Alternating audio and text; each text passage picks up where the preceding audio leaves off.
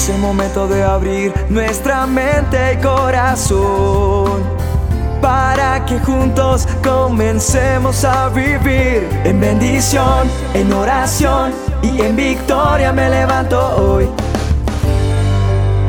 La dosis diaria con William Arana. Para agradecer. Ponte a pensar en esto.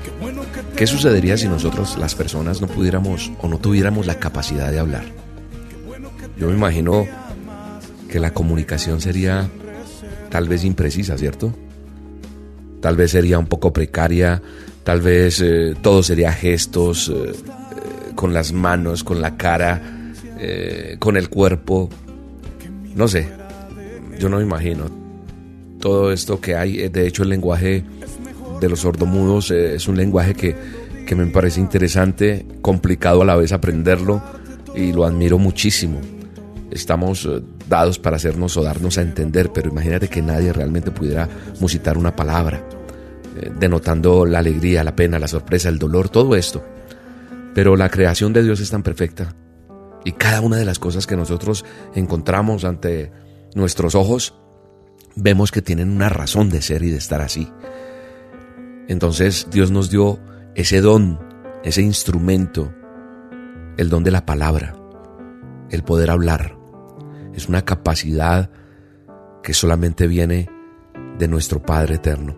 Porque desde el principio Él, Él se manifestó a sus hijos con la palabra. Por la palabra de Él fueron creadas las cosas. A través de la palabra Él habló con Adán, con Abraham, con Moisés. Pasó por muchos profetas, según veo yo en el manual de instrucciones en la Biblia, veo como Él habló con sus, con sus hijos, con sus profetas, con sus discípulos. El Señor Jesucristo lo hizo. Entonces Él se hizo escuchar con su voz a su pueblo y hablaron al pueblo a través de la palabra. Cada uno de nosotros posee también eso, el don de hablar. Y nosotros podemos ponerlo al servicio de Dios si queremos, o al servicio de nuestro trabajo a nivel profesional. Nosotros podemos llegar a decir cosas tan inteligentes, pero también corremos el riesgo de decir cosas que destruyan, que dañen a través de nuestras palabras. Es por eso la razón de esta dosis. Porque estaba reflexionando aquí en en mi palabra, en, digo mi palabra porque eh, la Biblia para mí es mía, el manual para mí es, es mío y lo hago mío. Y dice la palabra de Dios, dice que el que el que guarda su palabra, o dice en otras palabras, el que cuida lo que dice, protege su vida. El que solo dice tonterías provoca su propia desgracia. ¿Dónde está eso, William? Eso está en Proverbios 13, Proverbios 13, 3. Ahí está. Esto lo dice el rey Salomón y es esa exhortación para todos nosotros, que a diario, sin evitarlo tal vez, abrimos nuestras bocas para expresarnos y a veces herimos, destruimos, pero yo creo que con la palabra podemos construir, porque por tu boca o por mi boca podemos alegrar a quienes nos rodean. Un buenos días, cargado de ese afecto, cargado de esa sinceridad. Y qué bueno poderle decir a alguien en qué le puedo servir, cómo le puedo ayudar, Creo que nosotros como creyentes estamos comprometidos en gozarnos en servir a los demás. Y las veces que sea necesario decirle a esa persona que tienes a tu lado y te acompaña en tu camino de la vida, decirle te amo. ¿Qué puede superar la sinceridad de un te amo? Yo creo que a lo mejor nos volvemos tan gruñones, tan secos, que se nos olvide y nos cuesta decir esas palabras. Y yo veo como nuestro Señor Jesucristo nos amó y nos encomendó a hacer lo mismo. También nosotros podemos declarar nuestro amor y respaldarlo con nuestros actos. Qué bueno poder decir perdóname. Qué bueno poder decir te perdono. Eso es un bálsamo de alivio para muchas personas que están cargadas de culpa, de dolor y ya no pueden más.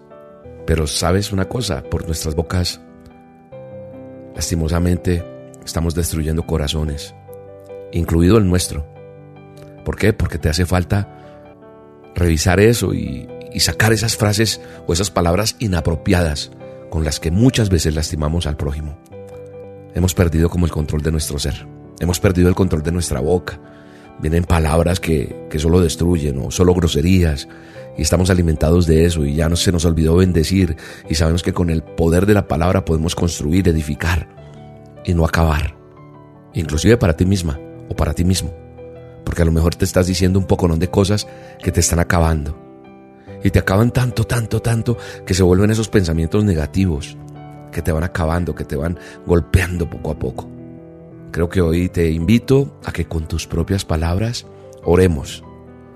Es la forma más hermosa de comunicarnos con nuestro Creador, con nuestro Padre Eterno. Es la cúspide. ¿Cómo? ¿Cómo hago, William, para orar, para hablar? Así, como tú hablas. Dale gracias a Dios, alábalo hoy, glorifícalo, agradecele, intercede por los tuyos. Dile, Señor, ayúdame con esto. Y el Padre Eterno siempre va a escuchar tus oraciones cuando le pides de corazón y con fe, y no solo con los labios, sino que de aquí adentro de tu corazón. Gracias Dios por esta dosis, gracias por cada persona que la está escuchando y hoy la bendigo en el nombre poderoso de Jesús y te doy gracias por todo lo que estás haciendo. Bendigo tu vida, bendigo tu casa, bendigo todo lo tuyo y declaro en el nombre de Jesús que Dios te ayuda a cambiar tu forma de hablar. Un abrazo. Definitivo, ahora sí me siento vivo. Lo negativo no se ve atractivo. ¿Cómo te lo describo? Solo sé que estamos activos y positivos. A mí me perdonaron y borraron el archivo. Algo nuevo en mi vida se manifiesta. Ahora fue que comenzó la fiesta. No hay propuesta del mundo que suene cool. Solo con Dios y mi familia me siento full. Me, me, me, me quité. Mi pasado se quedó en un TBT. Para ya no volveré. Me, me, me quité. Transformado de la cabeza a los pies. Esto sí que